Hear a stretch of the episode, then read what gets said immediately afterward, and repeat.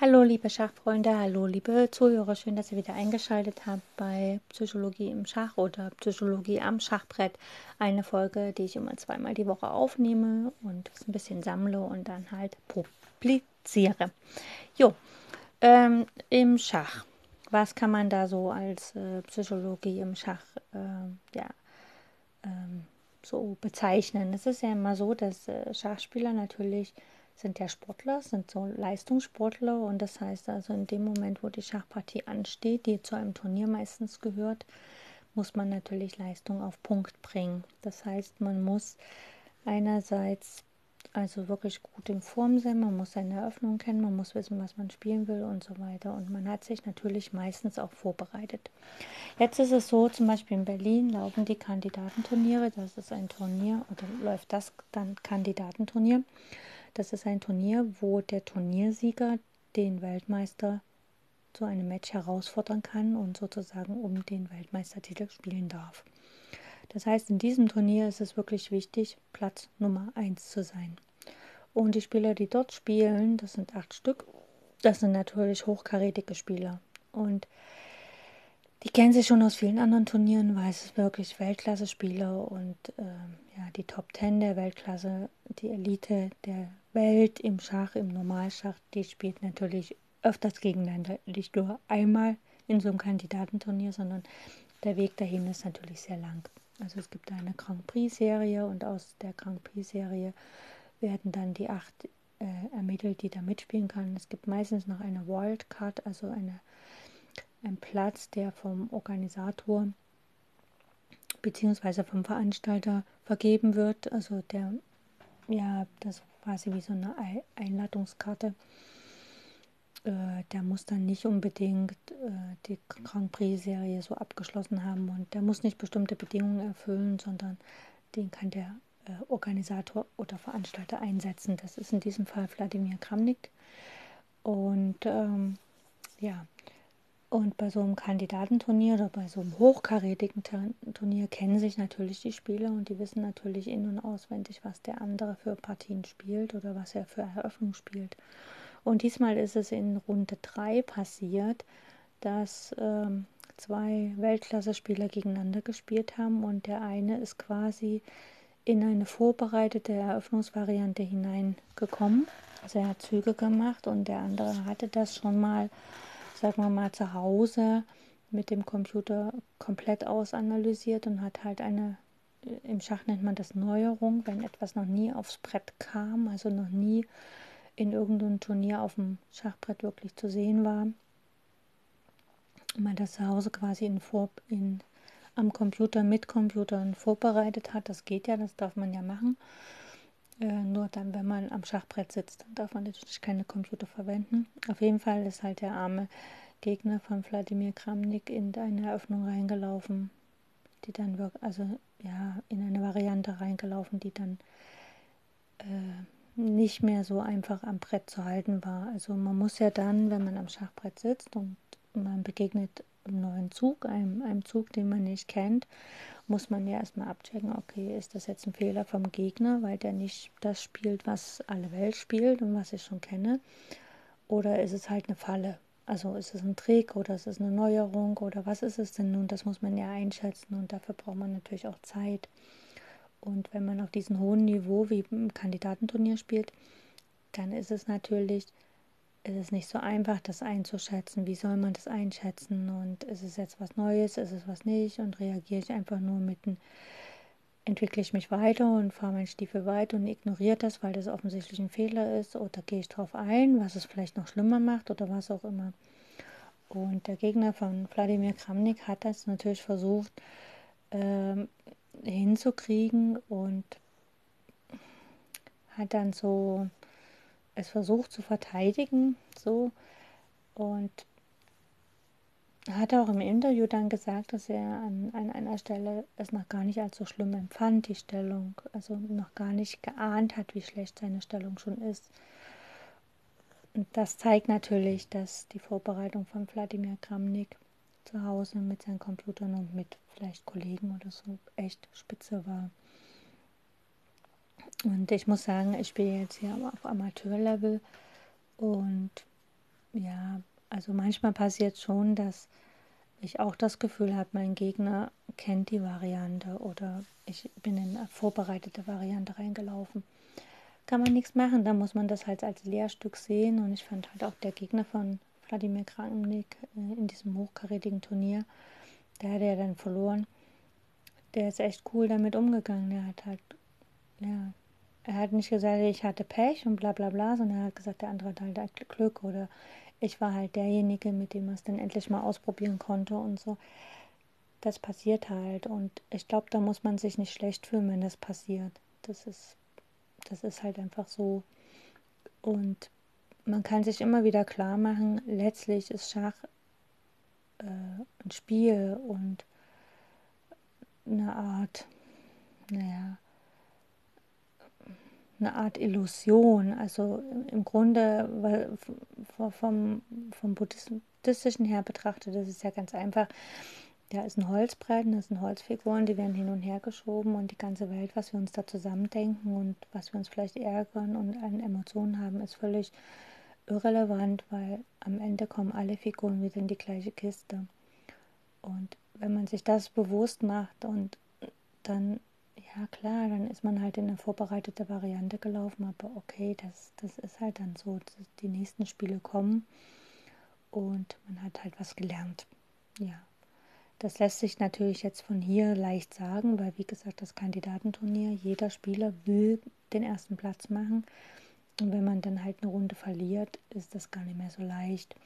Und ich muss aber zum Trost sagen, dass Wladimir Kramnik in der nächsten Runde also dass er dann auch eine weit, also eine der späteren Runden einfach überzogen hat und dann auch verloren hat. Und damit ist das für seinen Gegner gar nicht mehr so schlimm. Jo, das war es heute von mir. Und ja, wenn ihr es auf Enko hört, könnt ihr mir einfach einen Applaus geben. Wenn ihr es woanders hört, dann könnt ihr mir alles kundtun, dass es euch gefällt, was ich hier sage. Falls ihr Fragen habt oder irgendwas, dann schreibt mir einfach eine E-Mail oder etwas auf Instagram oder Facebook und ich werde dann darauf eingehen. Okay, bis demnächst mal wieder. Tschüss. Hallo liebe Zuhörer, hallo liebe Schachfreunde, danke, dass ihr wieder eingeschaltet habt. Heute geht es wieder um Psychologie am Schachbrett bzw. um Schachpsychologie. Fangen wir damit an. Wir hatten ja gestern äh, das Thema oder in meiner letzten Episode hatte ich das Thema in eine Vorbereitung reinlaufen und ich möchte mit einem kleinen Zitat starten von Confucius. Der Mensch hat drei Wege, klug zu handeln. Erstens durch Nachdenken. Das ist der edelste. Zweitens durch Nachahmen. Das ist der leichteste. Drittens durch Erfahrung. Das ist der bitterste. Und mir ist im letzten Punktspiel der bitterste definitiv widerfahren und jetzt habe ich die Erfahrung gemacht und ich hoffe, dass ich sie nie, nie wieder machen will. Folgendes, ich komme zum Punktspiel. Die Partie geht los. Wir haben unser Partieformular und äh, ich muss dazu sagen, Partieformular heißt, das ist ein Blatt Papier, wo man seine Züge notiert, wo man den Namen, den eigenen und auch den Namen vom Gegner notiert, welche Farbe wer hat. Man kann auch das Datum draufschreiben und äh, das Turnier, wann es stattfindet und so weiter und so fort. Man notiert man alles und dann hat man eine linke und rechte Spalte. Auf die eine Seite schreibt man halt die Züge, die eigenen Züge, und die andere Spalte die anderen Züge und die Züge sind durchnummeriert von 1 bis sowieso. Und meistens ist es so, dass auf der ersten Seite, also auf der Vorderseite dieses DIN A5 Blattes ähm, die Züge 1 bis 40 stehen, also nach 20 Zügen. Also es sind praktisch zwei Spalten, also eine Spalte die Nummerierung, andere Spalte für Weißzüge, eine für Schwarzzüge und danach geht es nochmal los. Eine, Züge, äh, eine Spalte für Nummerierung, dann für die Weiß- und dann für die Schwarzzüge. Bei manchen Partieformularen ist sogar äh, für die Weißzüge das ist weiß und für die Schwarzzüge das ist so grau unterlegt. Aber das ist nicht bei jedem Partieformular. Es gibt einige Partieformulare, die zum Durchschlagen sind, also wo man praktisch, wenn man schreibt, eine Durchschrift hat und die Durchschrift bekommt man dann und das äh, Original bekommt der Schiedsrichter. Das ist in manchen Turnieren so. Das sind vor allem solche Turniere, wo wirklich die Partien auch dann in die Datenbank eingegeben werden. Aber im Normalfall, also jetzt bei Ligaspielen, hier in den unteren Ligen, wo ich mitspiele, ist das nicht so. Bei der zweiten Bundesliga oder auch bei der Regionalliga der Frauen die dritte Liga sozusagen der Frauen da war immer mit durchschreiben und ist auch so geblieben. Ja, und normalerweise Standard ist halt wirklich, dass man auf dem ersten Blatt Papier die, also auf der Vorderseite die ersten 40 Züge hat. Dann dreht man das Blatt rum und dann geht es entweder bis zum 80. oder 60. Zug, je nachdem, wie viel Werbung drauf ist. Manchmal gibt es auf der Rückseite gar keine Züge, weil da Werbung drauf ist, je nachdem, wo die Blätter herkommen. Und ja, ich gehe meine Partie an, habe nochmal im Hinterkopf, wir haben für 40 Züge, haben wir zwei Stunden Zeit, danach gibt es noch eine Stunde extra und dann war es das für die Partie. Wir hatten auch alte Schachuhren, also so analoge Schachuhren, nicht die digitalen. Und ich spiele meine Partie, mein Gegner spielt glücklicherweise eine Eröffnung, die ich die letzten Tage sehr gut vorbereitet habe. Und ja. Und ja, was soll ich sagen? Ich spiele und spiele und spiele. Ich muss jetzt mal anhalten.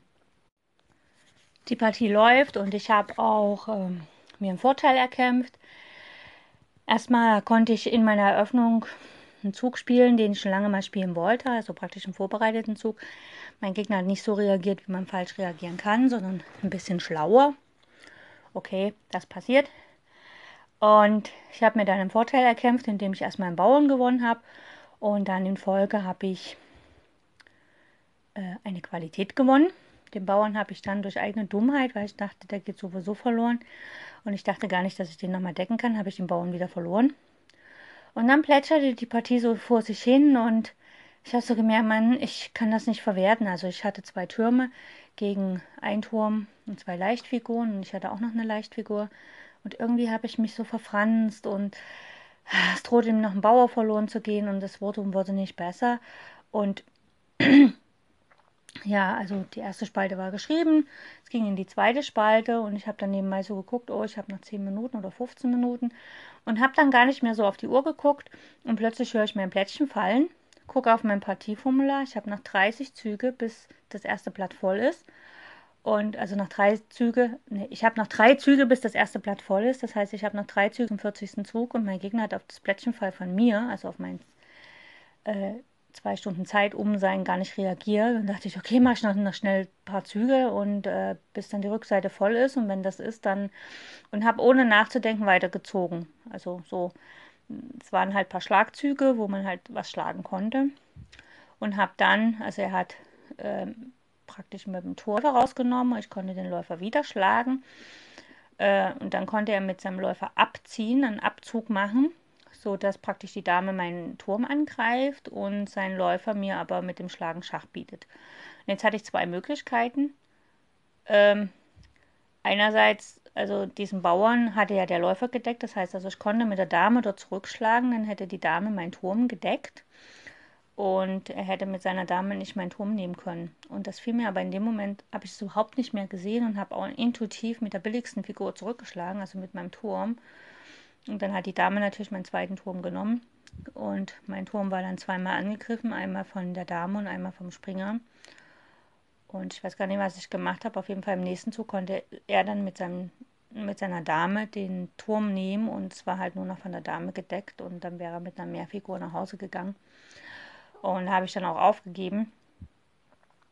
Und später dann habe ich, in dem Moment habe ich das noch gar nicht so registriert. Ich dachte halt, ich hätte eigentlich nach Zeit verloren und habe dann halt aufgegeben, weil eigentlich, wenn ich jetzt selbst, ich hatte es ja dann praktisch bis zum ersten Zug auf der nächsten Seite geschafft. Äh, aber irgendwo wäre es auch unfair gewesen. Also habe ich dann aufgegeben und mein Gegner hat sich gefreut.